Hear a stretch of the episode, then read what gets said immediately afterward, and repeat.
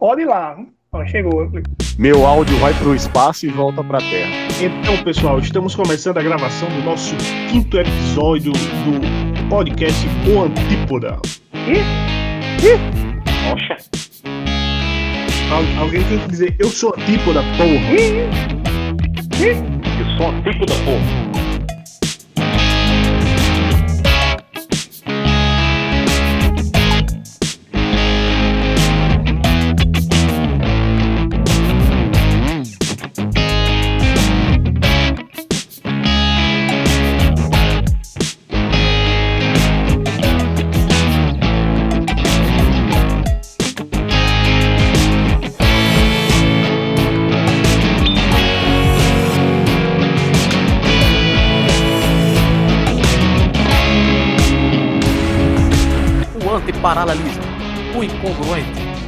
Contraste, com as teses de Wellington Guedes, os comentários jocosos de Geraldo Adonis, as participações especiais de José Brito e Luciano Azevedo.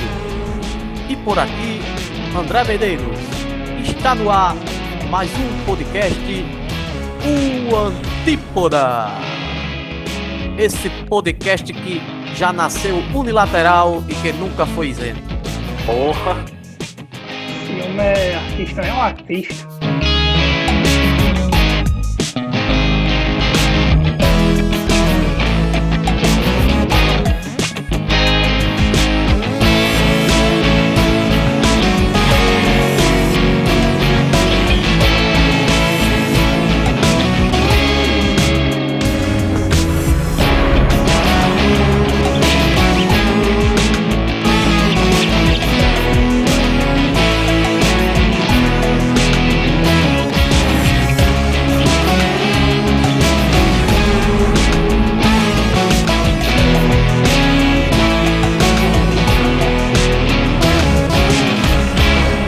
Amigos, mais uma semana bastante intensa. Então vamos iniciar pela primeira pauta. Então a Polícia Federal é, concluiu concluiu o segundo inquérito, né, que investiga é, o caso de Jair Bolsonaro no dia 6 de setembro de 2018.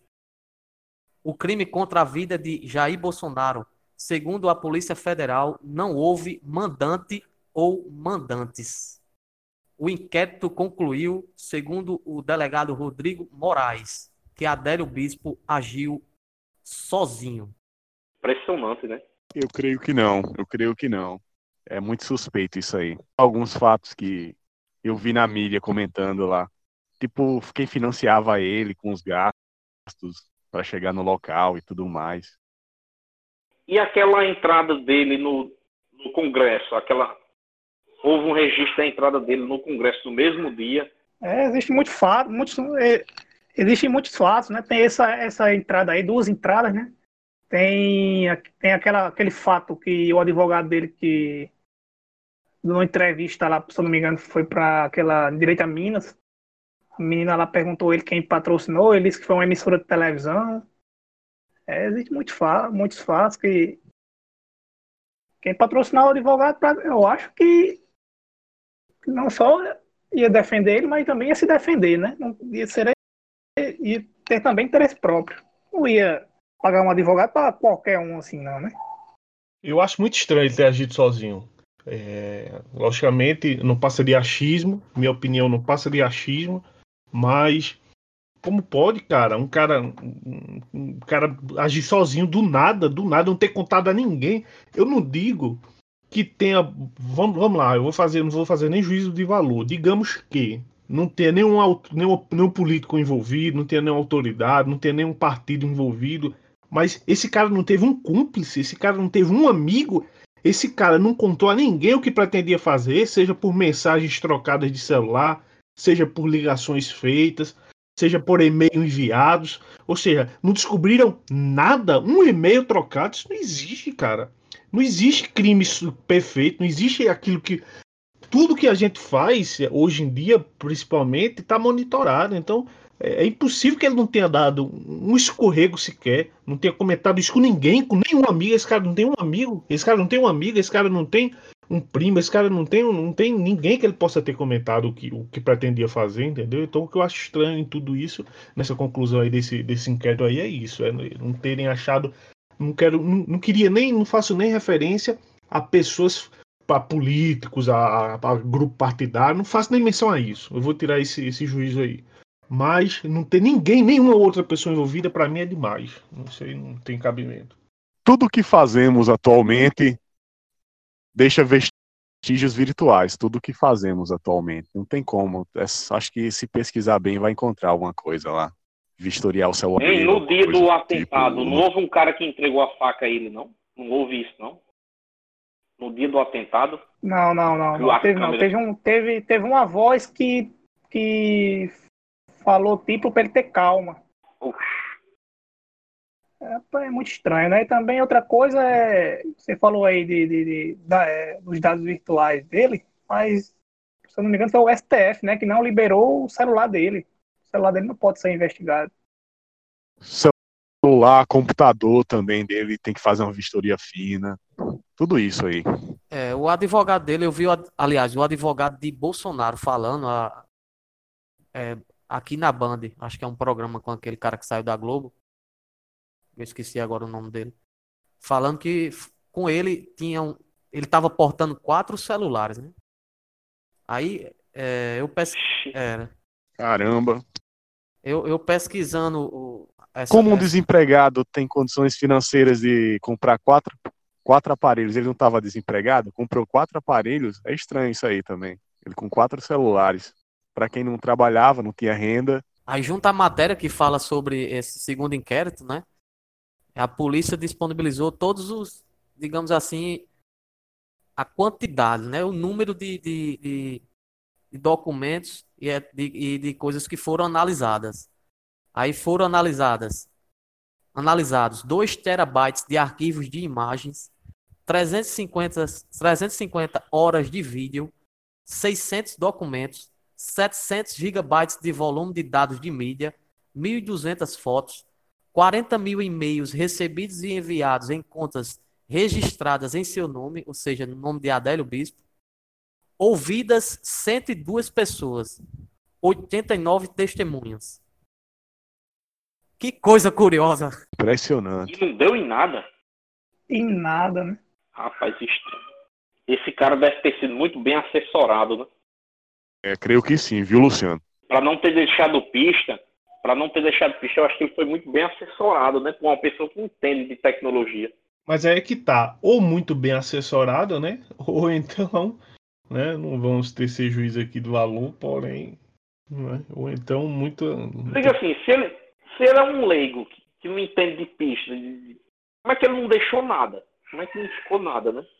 Exato, exato. É uma conspiração muito grande isso aí. Assustador, né? é, é assustador porque, né, nessa, nessa história passaram-se é, aproximadamente quase dois anos, né, um ano e meio. Foi antes da eleição, né? Na época da, tava na época da eleição ali, tava no meio da eleição, na verdade, né? Tava no meio da eleição. Então, é, passaram-se aí mais de um ano e meio, né? Mudou-se ministro da, da Justiça, mudou-se diretor da Polícia Federal, né? É, e nada, nenhuma resposta, nenhuma resposta, é, mínima que seja, pelo menos nesse sentido que eu falei logo atrás, que apontassem pelo menos um cúmplice, não necessariamente, logicamente, não, quando eu digo que apontassem, não é que forjassem, né? Mas que apresentassem pelo menos um indício de que houve alguma participação e de que, ou então de que alguém sabia. Pô, não é possível que o cara tenha cometido esse crime absolutamente sozinho, sem interferência de, de, de, de, de ninguém, entendeu? Entendi. E aquela teoria que diz que foi combinado com o Bolsonaro, que diz que foi para ele ficar melhor nas pesquisas, não sei o quê, para ganhar a eleição, aquela teoria que diz. Tem fundamento aquela teoria? Eu acho que quem acredita nessa teoria aí tomou uma madeira de cocô quando era criança. Só pode. Eu digo assim, ele aproveitou o momento, daquele, daquele, e fez uma, uma possível cirurgia que ele ia fazer, uma coisa assim, entendeu? São teorias, né? Teorias com é, teorias, teses, né? Teoria da conspiração, né? Você está dizendo? Conspiratórias.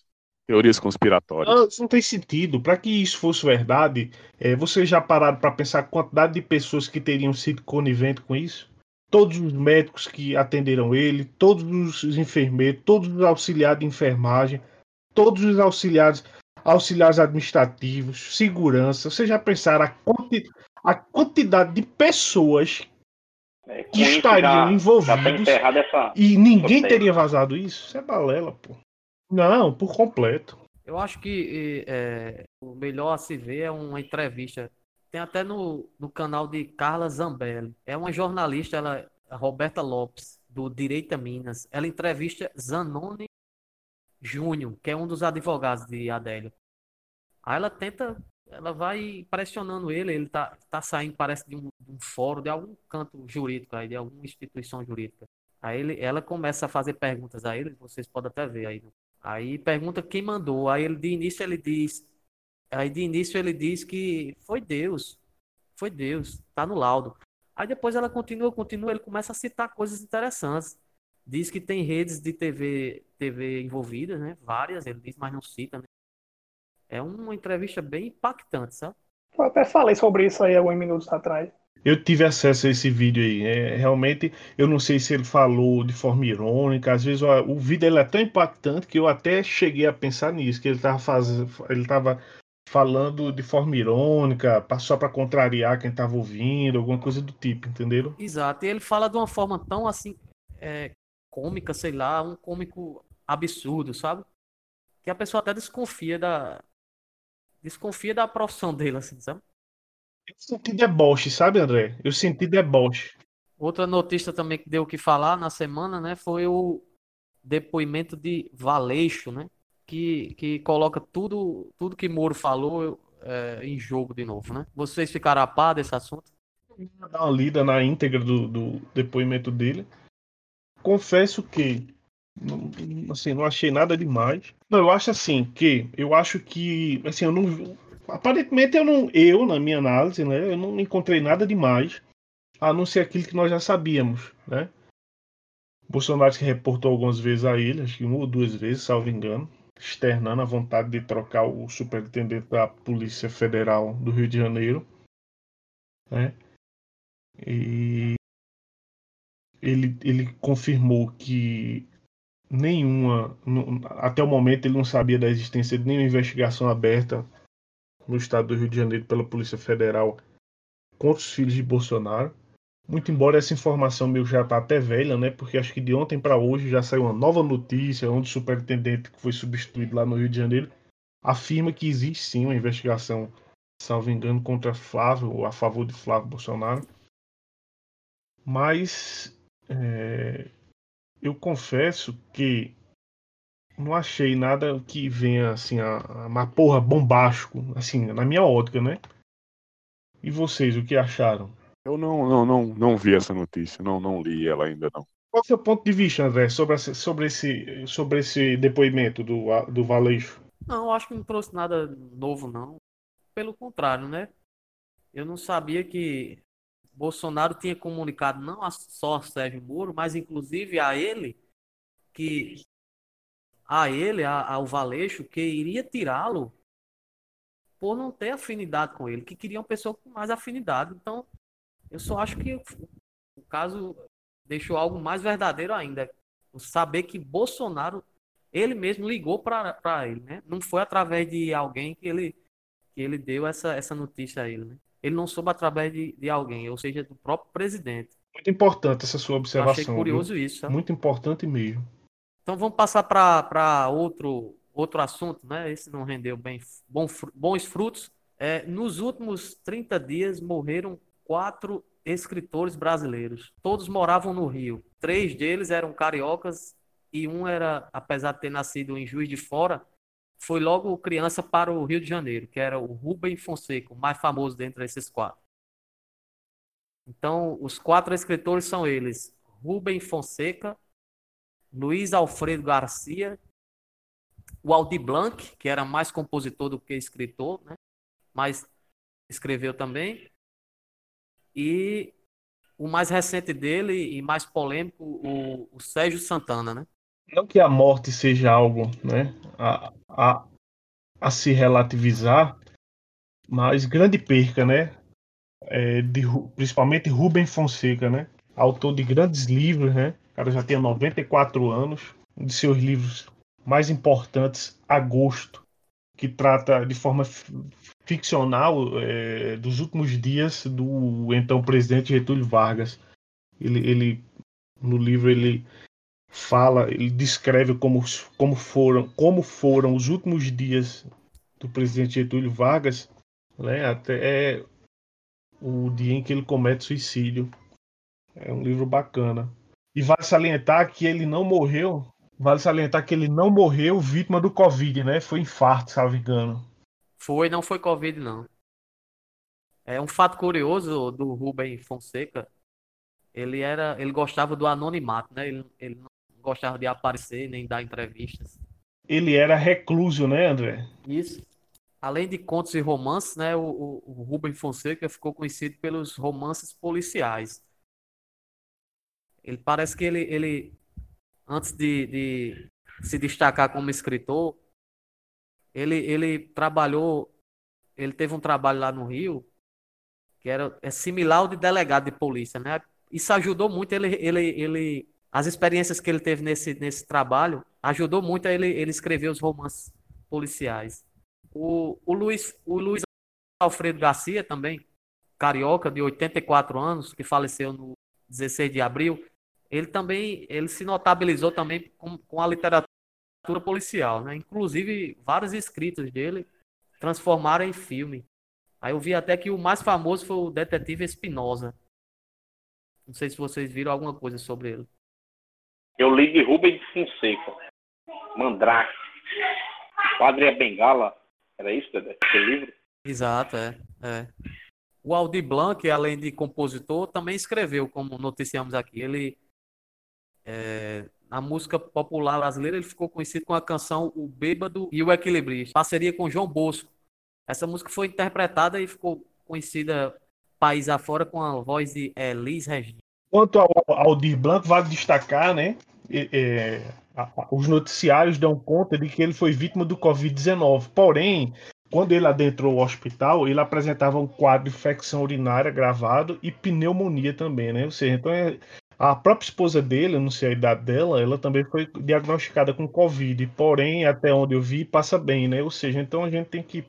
Aí lá vem, né? Aqueles números, aquela coisa toda. Ele é, com essa música o Bebo Equilibrista, né? E mais alguns, alguns textos e canções dele, ele foi um crítico, né? Áspero ao regime militar, né? E essa música aí, realmente, o Bebo Equilibrista foi a que mais se destacou, acho, em sua carreira. André, voltando, voltando a Rubem Fonseca, eu não sei se. Me corrija se eu estiver errado. Era ele que usava muito, muitos palavrões, né? E aí algo que despertou minha atenção com relação a isso, ao uso, uso excessivo dos palavrões, os textos é, envolvia muito palavrão e tinha muito cunho sexual. Algo que eu achei interessante é isso, né? Ou seja, o Rubem Fonseca, não, isso, os palavrões, né, e digamos a pornografia em seus, em seus textos, em alguns de seus textos, não diminui em nada a sua grandiosidade, né? Até porque se nós pegarmos é, a literatura de Jorge Amado, tem alguns, alguns livros dele que são verdadeiros contos eróticos, né?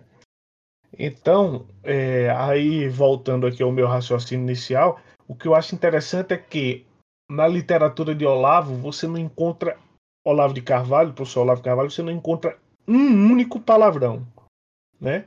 Olavo fala muito palavrão é, e fala sobre mais variados assuntos aí na, nas suas mídias sociais, nos seus vídeos, no seu YouTube, no seu Facebook, mas em sua literatura e mesmo assim o taxam de pornográfico, né? Ou seja, dois pesos, dois pesos e uma medida, né? É verdade. Aí só ele que leva essa fama. Quando, quando na verdade vários têm essa característica. Exatamente, André. Quando vários têm a, a característica. Inclusive, né? Eu ia falar, porque eu ia falar que eu tenho dois volumes de, de Aldi Blanc aqui. Um, sou, um de crônicas, né? Muito antigo, dos anos 70. Umas crônicas que ele. Inclusive, ele foi. Participou do Pasquim. E tem um livro mais recente dele, só de, de de frases, se chama Gimbas, né? Aí, nesse livro, eu ia até comentar, porque as frases são bem ácidas e, e pornográficas, sabe? Muito pornográfica mesmo. Inclusive, ele fecha o livro mandando, eu acho que um recado para os maridos. Ele diz assim: tesoura e boceta a gente guarda fechadas.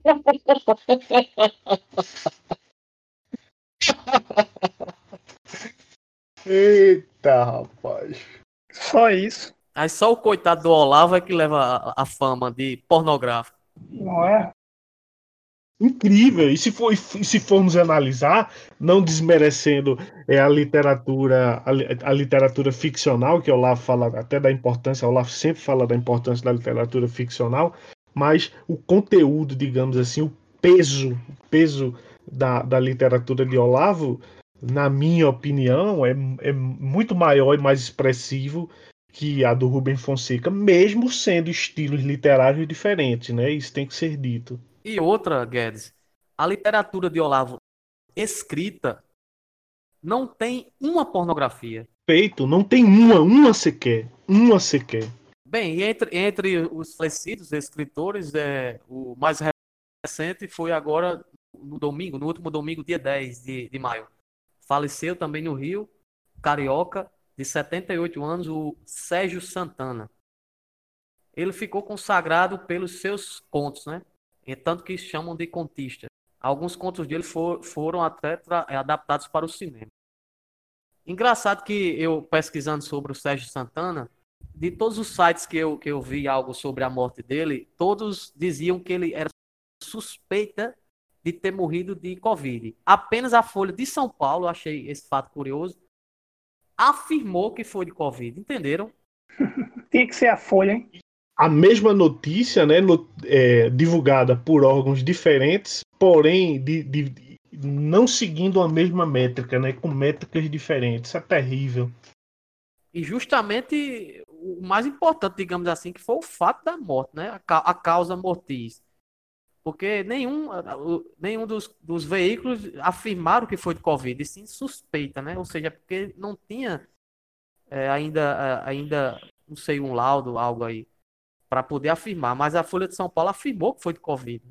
Interessante esse cara aí, nos últimos dias, é, bilhões de comentários, né? E, e todo tipo de, de mal presságio ele desejou ao presidente Bolsonaro, né? As redes sociais dele, o cara. Nas redes sociais dele, o cara, porra. Vários textos, o cara de, desejando tudo de ruim ao presidente. Terminou que. Saiu pela culatra. Aquela frase, né? Provou do próprio veneno. Se encaixa aí A ou não? frase de Geraldo é mais. Perfeitamente. Ele saiu pela culatra. Saiu pela culatra. Interessante que eu vi uma crítica, não sei se foi é, porque nos últimos, digamos aí, nos últimos 30, 40 dias, o Brasil perdeu muitas figuras importantes, né? Vamos usar a palavra importante, a, a, a relativa a, pelo menos, notoriedade, a, a conhecida na mídia, entre músicos, né? Entre, acho que aquele, como é o nome dele, não sei o que, Moreira, Moraes Moreira. O baiano, É, né? Moraes, Mo- Moraes Moreira, ma- mais alguns aí, fora esses escritores, ou seja, aí eu vi uma, uma- a participação da ministra, da secretária, né, na verdade, secretária da Cultura, Regina Duarte, uma participação dela na CNN, e eu lembro que questionaram a, âncora do programa, ques- questionou a Regina sobre essas percas, essas várias mortes que houve nos últimos dias e, com relação a ela não ter vindo a público eh, externar votos de, de, de condolências, né, de votos fúnebres, digamos assim, a- aquelas pessoas que morreram, né? Aí isso me fez uma reflexão muito interessante, cara. Eu, e eu não entendo por que, que as pessoas elas, elas precisam tanto de ouvir truísmos, de ouvir coisas que por si só já são óbvias, se, explicam sozinhas, né? Me expliquem. O que é que isso irá mudar no mundo ou na vida de quem perdeu o parente, né? Uma declaração pública, seja do presidente da República, seja do, do, do ministro secretário da Agricultura ou de alguma outra autoridade. O que é que isso muda? Isso me lembrou, me remeteu a quando acontece, fugindo um pouco do assunto, mas não deixa de ter link com o que nós estamos conversando, quando acontecem esses desastres, sejam naturais, sejam provocados, como por exemplo o rompimento de uma barragem. Acontece o rompimento de uma barragem é, de rejeito de minério em Minas Gerais. Aí lá vai. Todos os outros, todos os presentes fazem isso, né? Todos. Isso é no mundo todo. Pega um aviãozinho, né? Aí vai sobrevoar a região afetada. Seja por chuva, seja por enchente, né? No caso. Aí é engraçado demais. Presidente Bolsonaro, presidente Dilma, presidente Temer, seja lá quem for, sobrevoa a área é, afetada pela. Cara, o que isso muda? Eu queria entender o que é que leva o ser humano a essa carência, tá entendendo? De, de, de, de afetividade. É uma carência de afetividade muito grande. O cara tá gastando dinheiro público, tá usando os recursos que poderiam ser voltados às vítimas, às famílias, recursos aéreos, recursos financeiros, etc e tal. Mas mesmo assim o pessoal exige. Aí para mim não passa do que? De hipocrisia, entendeu? É como assim, depois que a pessoa morre, todo mundo vira santo, né? Morreu, é, era, aquele cara era muito bom, era uma pessoa muito boa, era um cidadão espetacular. Vocês entenderam? Desculpa aí se eu fugi do assunto, mas eu quis falar sobre esse assunto. Foi excelente sua colocação. O pessoal tem ânsia para receber essas notícias. Né? André, e mesmo que elas. É, eu digo assim, mesmo que, que esse afeto, esse acolhimento, seja um acolhimento falso, mentiroso, entendeu? Parece que a pessoa ela prefere se enganar. Ela ser enganada, na verdade. Ela prefere ser enganada. É verdade. Porque. Eu não lembro, é um, um filme que eu assisti, não vou recordar aqui que filme era esse, que, que tinha uma frase que me chamou a atenção que dizia o seguinte: não existe, não existe gentileza, só há força e submissão. Ou seja, então, isso não é gentileza coisa nenhuma, pô. Isso o cara tá fazendo porque ele é, ele, ele é, um, é uma, uma pessoa pública e a sociedade irá cobrar dele esse posicionamento. Ele tá cagando e andando, pô. O cara morreu, é lógico que ele fica convalescente, etc e tal. Mas isso não quer dizer que você vocês, enfim, vocês entenderam. Eu acho que eu até me estendi mais nesse assunto, não, acho, não tava na pauta, mas. Achei legal demais, sério mesmo. Não tive muito o que dizer, mas já, já refleti muito sobre isso aí. Eu, eu tenho um amigo, inclusive, que ele foi político, e uma vez uma pessoa muito distante dele, apenas conhecido, faleceu. E eu lembro que tinha um babão perto dele e disse: Rapaz, você tem que, que participar desse momento fúnebre. Você tem que ir à procissão, você não gosta, mas você tem que ir. Aí, e ele respondeu: Rapaz, por que eu tenho que ir se eu não gosto de participar disso? Só para ser. Passar um, um, uma imagem de bom mocinho, eu achei aquilo de uma verdade, de uma verdade, sabe? Eu achei aquilo, aquela resposta dele muito verdadeira, sabe? Infelizmente, a, maior, a maioria da população ela, ela não tá. Eu não sei se é preparado ou se, ou é a ilusão que não deixa ela ver que isso, isso é a verdade, é isso, sabe? Não sei se eu. Correto, correto. Se eu... Muito bom, muito bom. Você complementou de forma perfeita. Você conseguiu, digamos assim, sintetizar o que eu falei em um exemplo conhecido, entendeu? Mas aconteceu isso mesmo comigo. Mas isso eu nunca esqueci. Interessante, as pessoas têm, as pessoas têm essa ânsia, entendeu? Elas têm essa ânsia de serem amparadas ficticiamente, né? Porque assim, é uma para que não vai fazer nada, são palavras. Palavras elas são nada mais do que vento, sopro de vento, né? É ar que sai pela boca e ali, dentro de poucos segundos, ele se dissipa no ar, né? E uma coisa muito engraçada que tem aí no, no interior, né?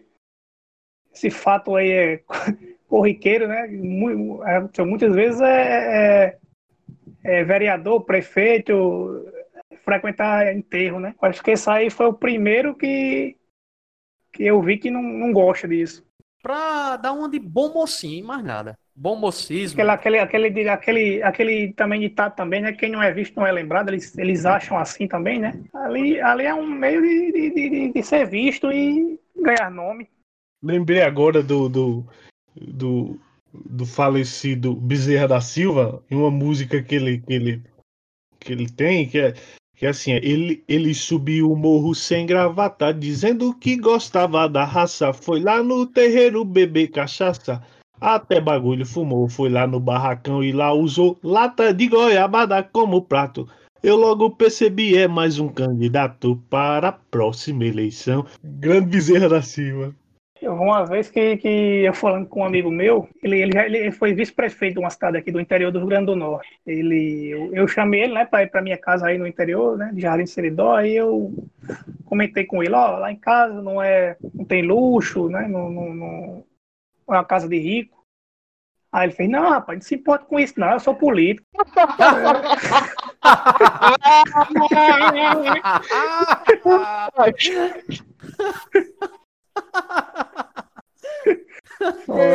Essa aí foi foda. Isso é uma caboetagem da Rapaz, porra. essa foi boa. É um mau caratismo que não tem tamanho. Foda. É foda. Ele disse assim na cara de pau mesmo, ele puf, nem pensou.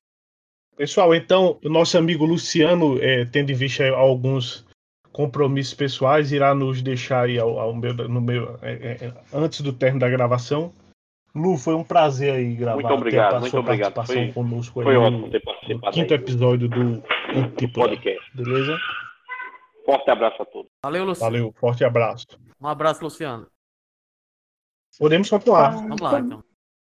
Então, partindo para outro assunto agora, vamos mudar um pouco. É, vamos falar das tensões entre a Venezuela e os Estados Unidos. Então, após os Estados Unidos oferecer uma recompensa de 15 milhões a quem ajudar a capturar Nicolás Maduro, prisões e mortes rondam a Venezuela. O líder chavista e políticos militares da cúpula de seu governo foram acusados pelo Procurador-Geral dos Estados Unidos dos crimes de narcotráfico e terrorismo internacionais e de corrupção.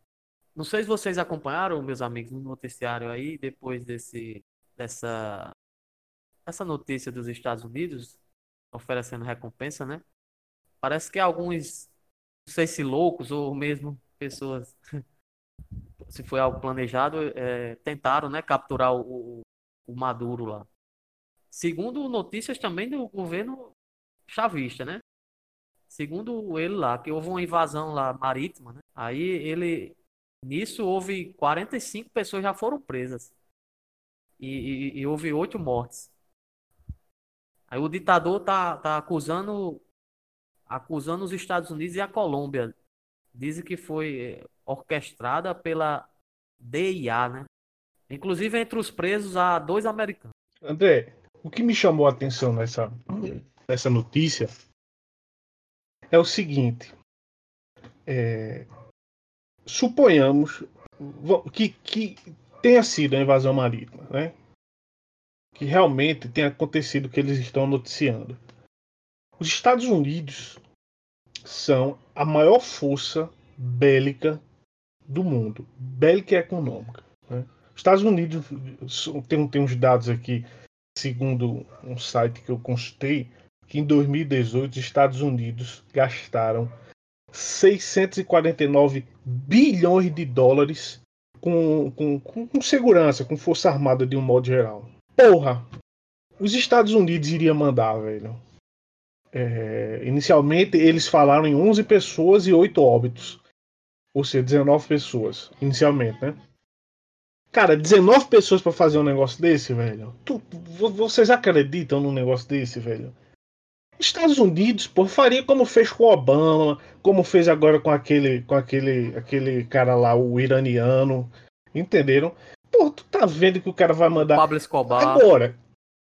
E perfeito, como o próprio Pablo Escobar, que na época foi o DEA, o DEA foi utilizado fortemente, né? Exato, foi. Que é a divisão de entorpecentes, narcotráfico, né? do- dos Estados Unidos, não é isso? Inclusive foi o chefe do, do DEA que matou o Pablo Escobar, né? Exato. Não, aí, aí vamos analisar. Então, então o- o- os Estados Unidos, os Estados Unidos conseguiu matar Osama bin Laden, conseguiu matar é, o esse, esse iraniano aí que eu não lembro o nome dele, capturou Saddam Hussein. Aí tu acha que os Estados Unidos, se fosse de interesse deles, o, o- o- aliás, interesse até que é, mas se fosse o objetivo deles, eles não teriam conseguido, cara. concorda comigo? Para né? com isso. É É uma faroeste palhaçada é muito grande. Os caras estão coloca- perdidos, né? Coloca aqueles cartazes no, no- nas paredes e. É, 5 mil quem, quem entregar vivo ou morto, né? Faroeste. É o Wanted, né? Procura, eu acho, né? Procurar, É. sei lá. Quando, quando, quando eles querem, eles, eles vão lá e resolvem. Eles vão lá e buscam, rapaz. Eles vão lá e pegam. É, não, tem não, é, não é um história, país. Não é um país. Um paizinho assim que, que qualquer, não, né? É os Estados Unidos. É verdade. Agora, não é novidade para todos nós que realmente essa tensão a cada dia ela aumenta e isso não vai terminar bem, né? Em algum momento esse cara vai ter que sair, seja por bem ou seja por mal, né? Eu me refiro ao Nicolás Maduro, né? É. É é, a maioria dos países é, considera ilegítimo o governo dele. Aí ele eu acho que ele tá se aproveitando dessa situação, viu, Wellington? Ele é, sa- saiu prendendo todo mundo, digamos assim, a grosso modo, né? Tô falando a grosso modo. Concordo. Embora, embora alguns não, né? A Rússia, a Rússia ainda é a favor dele, né? A China. Exato, por isso que eu disse, a maioria dos países, a maioria, né? Aí ele saiu prendendo todo mundo, inclusive de lugarejos que, é, que tem outras etnias. Tem um lugarejo lá de, de, de alemães, ele prendeu umas pessoas lá. Eu acho que ele tá se aproveitando também, sabe disso? Pra prender aquelas pessoas que ele acha que é contrárias ao. ameaças a ele, né? Ele chegou até a acusar o Juan Guaidó, né? Que é o, é o presidente reconhecido por, por- pela maioria dos países, né? Os países que, que reconhecem o Guaidó como, como presidente, existem dois, dois, digamos assim, existem países que, reconhe- que o reconhecem como presidente e outros que reconhecem o Guaidó como presidente, né? Isso ele também quis colocar o Guaidó aí no meio, né? Como responsável por esse suposto, suposta invasão marítima. Sim, sim, colocou. Ele e alguns líderes que seguem ele. É um- uma situação ali naquele país, aí imagine aí agora, né? Antes de- dessa pandemia já estava havendo fome, lembram? É, uma, uma- uma imigração, uma imigração em massa para o Brasil, né? Via fronteira ali com, com Roraima. Imagine agora com essa pandemia lá, é, que paísinho mais puta O merda. povo lá com fome, né? Ele fech- fechando as fronteiras, não permitindo a entrada de alimentos, inflação lá em cima, né? Exato, Eu, eu vi também que tem dois sobrinhos da primeira dama, tal de Cília Flores. Eles foram presos no Haiti tentando transportar cocaína. Mas eu cheguei a ver detalhes sobre isso aí. Aliás, por cima, não, não, não entrei em detalhes, mas eu vi isso aí, eu acompanhei no- na mídia isso aí. Mas uma coisa que dá para a gente falar aqui, é, eu acho que contribui. Eu tive fazendo uma reflexão rasa, mas acho que pertinente, dos países que mais foram prejudicados com, com essa crise até agora e aqueles que menos foram prejudicados. Assim, parece que a, a crise ela teve, teve um impacto maior aqueles países que são de direita, sabe? De direita, cara, é incrível isso, bicho. comparei os números econômicos, porque não deu tempo, mas eu ia dar uma pesquisada nos números econômicos. Mas, a grosso modo, dá para perceber isso. André, nada me tira da cabeça, nada me tira da cabeça que tudo isso foi planejado, concatenado, a fim de impedir a reeleição do presidente Donald Trump, tendo em vista que todas as pesquisas mostravam que ele já estava reeleito. Aquelas denúncias contra ele, né? Todas foram. Não tinham nada, né? Não, e sem falar que nós já havíamos comentado aqui, não recordo qual foi o episódio, episódio 1, episódio 2, nós já havíamos falado aqui, é, é, com relação àquela história do, da, da questão econômica, né? A China é detentor- detentora de, de muita, de boa parte, a boa parte da dívida pública dos Estados Unidos, é, o, o credor é a China, entendeu? Com, com tudo, todo esse impacto aí que está acontecendo, os frutos futuramente virão, os frutos que eu me refiro econômicos e quem mais irá ganhar com essa crise, quem mais está ganhando com essa crise é a China, porra. Na China morreram 5 mil pessoas, cara. Como já, nós já falamos em outros episódios, num universo de 1,4 bilhão de, de habitantes. Ou seja, não foi nada para a China, nada para a China. A China não sentiu nem cócegas. Se eu não me engano, ela estava com a economia negativa, né? E ela reverteu esse quadro, né? Vamos ver agora. Isso, vamos ver agora. Vamos, vamos ver o crescimento da China desse ano. Isso se eles forem leais, né? E divulgarem o correto, não é verdade? É, porque eles divulgam só o que interessa a eles. Né? Exato. Então, pessoal, acho que por hoje é só, né? Acho que exaurimos aí mais uma vez, como eu sempre digo, dentro de nossas limitações, o, o assunto, a, a, pauta do dia. Pessoal, eu queria só é, fazer aqui uma observação.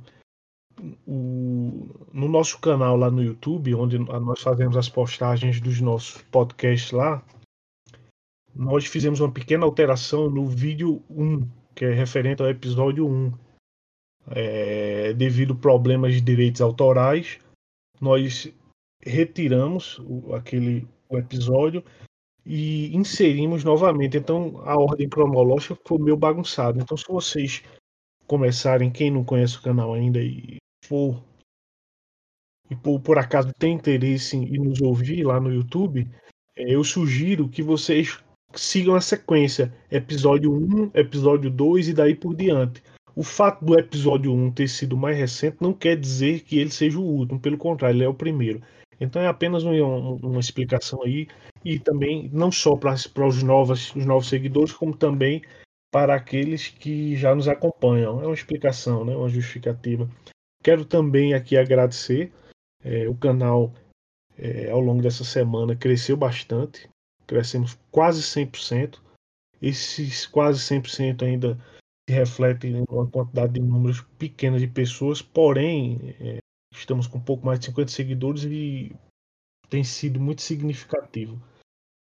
Pode ser um número pequeno para outras pessoas, mas para nós que estamos aqui no, sempre pensando, vendo como faremos o programa, é um número muito expressivo. O Elton Guedes, forte, forte abraço, abraço. Forte abraço, Geraldo. Valeu, forte abraço para, para os senhores. Geraldo Adonis, um abraço, até a próxima, até a semana que vem, se Deus quiser. Se Deus quiser. Que Papai do Céu continue abençoando hoje e sempre. Digam amém. Amém. amém.